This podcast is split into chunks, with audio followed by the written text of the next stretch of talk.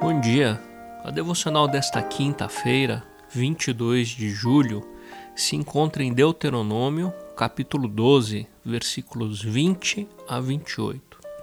Deuteronômio, capítulo 12, versículos 20 a 28. E a passagem começa assim: Quando o Senhor, o seu Deus, tiver aumentado o seu território conforme lhes prometeu, e vocês desejarem comer carne e disserem: Gostaríamos de um pouco de carne, poderão comer o quanto quiserem. Se o local que o Senhor, o seu Deus, escolher para pôr o seu nome ficar longe demais, vocês poderão abater animais de todos os rebanhos que o Senhor lhes der, conforme lhes ordenei, e em suas próprias cidades poderão comer quanta carne desejarem. Vocês a comerão como comeriam carne de gazela ou de veado. Tanto os cerimonialmente impuros quanto os puros poderão comer. Mas não comam o sangue, porque o sangue é a vida, e vocês não poderão comer a vida com o sangue. Vocês não comerão o sangue, derramem-no no chão como se fosse água. Não comam, para que tudo vá bem com vocês e com seus filhos, porque estarão fazendo o que é justo perante o Senhor. Todavia, apanhem os seus objetos consagrados e o que em voto tiverem prometido e dirijam-se ao local que o Senhor escolheu. Apresentem os seus holocaustos, colocando-os no altar do Senhor, do seu Deus, tanto a carne quanto o sangue. O sangue dos seus sacrifícios será derramado ao lado do altar do Senhor, do seu Deus, mas vocês poderão comer a carne. Tenham cuidado de obedecer a todos estes regulamentos que lhe estou dando, para que sempre vá tudo bem com vocês e com seus filhos, porque estarão fazendo o que é bom e certo perante o Senhor, o seu Deus. Capítulo 12 introduz uma grande seção de Deuteronômio, a porção que contém a legislação. Ela vai do capítulo 12, versículo 1, até o 26, versículo 15.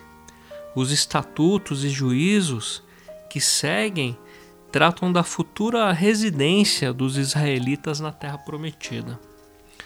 Nos versículos 2 a 4 deste capítulo, temos a ordem para destruir todos os santuários estrangeiros. Nos versículos 5 a 7, o Senhor estabeleceu um lugar específico de adoração.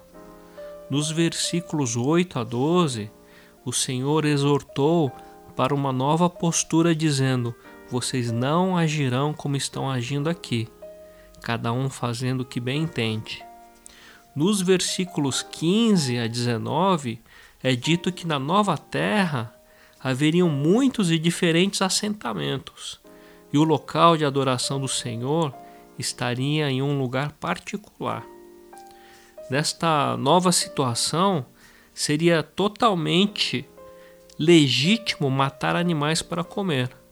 A morte de animais para alimento aconteceria em qualquer dos assentamentos e não seria necessário ser ritualmente limpo. A única limitação era que o sangue não deveria ser consumido, mas derramado. O sangue era tratado com respeito, porque o sangue representa a vida que Deus conferiu a toda criatura. Na passagem de hoje, a permissão dos versículos anteriores, ela é repetida e expandida, enfatizando a importância da distinção entre aquilo que podia ser comido apenas no santuário e o que podia ser comido em qualquer outro lugar.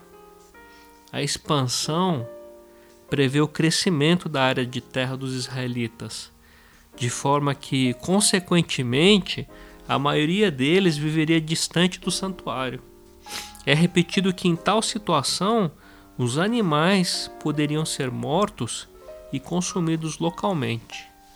No versículo 21 é dito: Se o local que o Senhor escolher para pôr o seu nome ficar longe demais, vocês poderão abater animais de todos os rebanhos em suas próprias cidades e poderão comer quanta carne desejarem.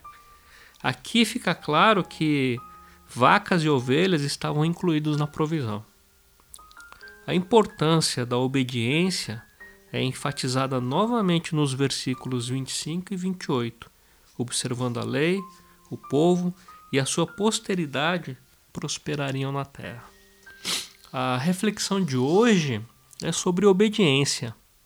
Para nós, povo do Senhor, é requerido obediência. A obediência para muitos é vista como algo ruim, como proibições desnecessárias, mas os decretos e ordenanças existem para nossa segurança. O Senhor disse no versículo 28: Tenham o cuidado de obedecer a todos estes regulamentos que lhes estou dando, para que sempre vá tudo bem com vocês e com seus filhos, porque estarão fazendo o que é bom e certo perante o Senhor, o seu Deus. Como temos obedecido ao Senhor? Do nosso jeito ou como o Senhor requer? E como o Senhor quer ser obedecido? Que o Santo Espírito nos ajude no estudo de Sua palavra para saber e conhecer como o Senhor quer ser obedecido. Que o Santo Espírito nos ajude a discernir a vontade do Senhor. Que o Santo Espírito nos ajude a obedecer ao Senhor, o nosso Deus, da forma correta. Que Deus nos abençoe.